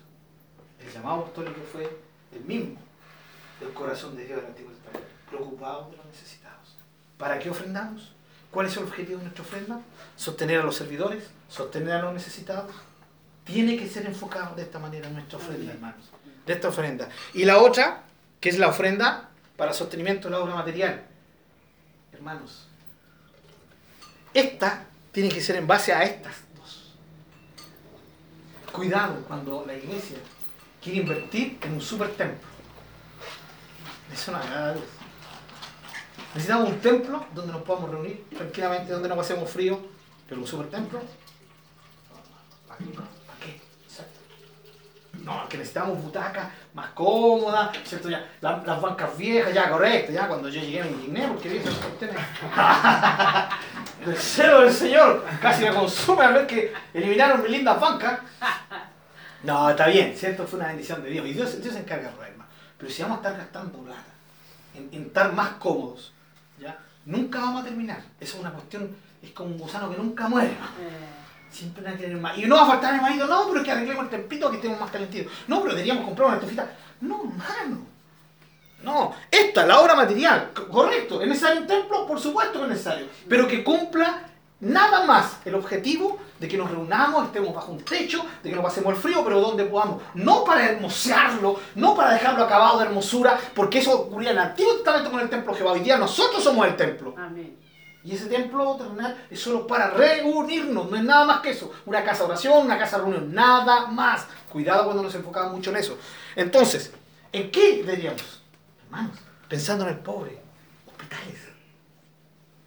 ¿Saben cuántas cosas no podrían hacerse con 30 millones de pesos? Y dale, con 30 millones de pesos. Estamos hablando de eso. Si un pastor ganara 30 millones de pesos, o, o- o tuviera como 10 o 30 millones de pesos, ya, ¿qué decir con un millón de pesos de para vivir? Relajado. Ya, dejémoslo. Un millón y medio. ¿Estamos bien? Dejémoslo así. Un millón y medio. ¿Cuánto quedan? 20. 28, 28 millones y medio. ¿No? 28 millones y medio. Con esos 28 millones y medio mensualmente, imagínense cuánto tendríamos en el año. Podríamos hacer con proyección, podríamos la iglesia evangélica tener escuelas gratuitas de calidad. Podríamos tener uno, dos, tres hospitales ya en Chile que atiendan en forma gratuita. ¿Sí? Donde se le pague a buenos doctores. ¿Sí? Y que la gente pobre pueda venir. Imagínense cómo el nombre del Señor sería glorificado con eso, ¿no? Hogares de ancianos, ¿o no? Hogares de niños huérfanos. ¿Sí? Para, perdón, para restaurar a los drogadictos, casa de restauración de drogadictos, donde podamos tener ¿ah? una casa especial para la gente que sale de la cárcel y no tiene dónde, dónde caerse muerto que sale de la cárcel. Listo ahí. ¿Cuántas cosas no podríamos hacer con tanta plata, hermano? Y solamente ese pastor. Imagínense la otra cantidad de pastores que todavía no han sido. ¿cierto? Que el hermano Dani. el hermano Dani todavía no, no lo investiga. ¿Cuántos no van a caer, hermano? ¿Cuántas iglesias que son poderosas? Tienen tremendos templos, en vez de gastar en eso, podrían estar gastando en esto. Y podríamos hacer, ¿cierto? Sostener misioneros que vayan a un lugar no alcanzado. En eso, a eso nos referimos con sostenimiento a la obra material. Hermano Leito. No le decía que a mí me tocó vivirlo en carne propia eso. Hay congregaciones para allá de la misma rama esa, donde están en el campo, en el campo donde hay niños, puta, de pobreza, pero... Tremenda. Inimaginable. Niños que con sus zapatos rotos caminan una hora, dos horas para llegar al colegio. ¿Se recuerdan de lo que dijo Jesús? Me encanta tanto ese versículo. Así alumbren vuestras, ¿cierto? vuestra luz, para que la gente vea sus buenas obras Amén. y glorifiquen a su Padre celestial. no tendríamos que esforzarnos tanto en predicar el Evangelio, en forzar a la gente que escuche. La gente vendría. La gente diría, pero esta, por último, en mal enfocado dirían, es que esta religión sí que vale. Se preocupan del necesitado, viven en amor entre ellos, se preocupan los unos de los otros. Eso no debería ser la manifestación de la iglesia del Señor. Pero ¿qué dicen hoy día de nosotros? Están encerrados, pelean entre ellos, divididos. ¿sí? Eh, el pastor recibe su diezmo y el hermano está pasando hambre, cortito. Hay un hermano muy querido de mi papá, el hermano llegó a pedirle dinero a mi papá porque no tenían con qué alimentarse. Y su esposo es una persona ya, unos, unos 60 años, el hermano, jubilado, eh, con tremendos problemas económicos. Y claro, la, la aguja de mi vieja le dice, hermano, ¿y su iglesia? No, no, no. ¿No la ayuda el pastor? No, el pastor y la pastora dicen que no tienen cómo. No tienen cómo. Y usted va a, buscar, va a ver el templo y es un tremendo templo. Cuando usted dice una mentira garrafal, que no tienen plata, no quieren ayudar. Entonces, cuidado, ¿cómo hacer la mano de Dios sobre esta gente? ¿Ya? Con la excusa de que no, es que esto es santo, es la ofrenda de Jehová, de Yahweh. ¿Ya? Como lo hacían los fariseos, como lo compartí el día domingo, ¿ya? es corbán. Es corbán, es lo santificado. No, hermano, toda la ofrenda es para ser invertido en esto. Que Dios no la necesita y Dios quiere que lo inventamos inteligentemente. Por eso, hoy día tenemos que saber en qué se invierte dinero. ¿sí? Para que no tengamos problemas con la gente. Y usted pueda abiertamente decirle a la gente que no, no sabe, es que no todos son iguales. ¿ya? Y ahí ustedes hablan de mí muy bien. no, hermano. La gloria siempre es del Señor. ¿Amén? Amén. Bien, en base a esto, adelante, en base a esto, hermanos, vamos a, orar ahora. Ya, para irnos ya a nuestras casitas. Señor, te agradecemos porque nos has permitido una vez más, Gracias, papá. Señor, seguir avanzando en este tema que se nos ha alargado un poco, pero que es tan provechoso. Sí, Señor. eh, estudiarlo con detenimiento, Señor, con enfoque, poder hacerlo, Señor, con, con delicadeza, Amén. para extraer lo más, lo más profundo de tu palabra. Y gracias por poder haberlo hecho hasta este momento. Danos el ánimo de seguir haciéndolo, Señor. Y ahora, Padre, que nos vamos a nuestros hogares, agradecemos, vamos a ofrendar, queremos hacerlo de la forma correcta y agradecemos por tu inmenso amor hacia nosotros, hacernos, hacernos parte de este tema, de tu palabra, de tu enseñanza. En el nombre de Jesús, amén.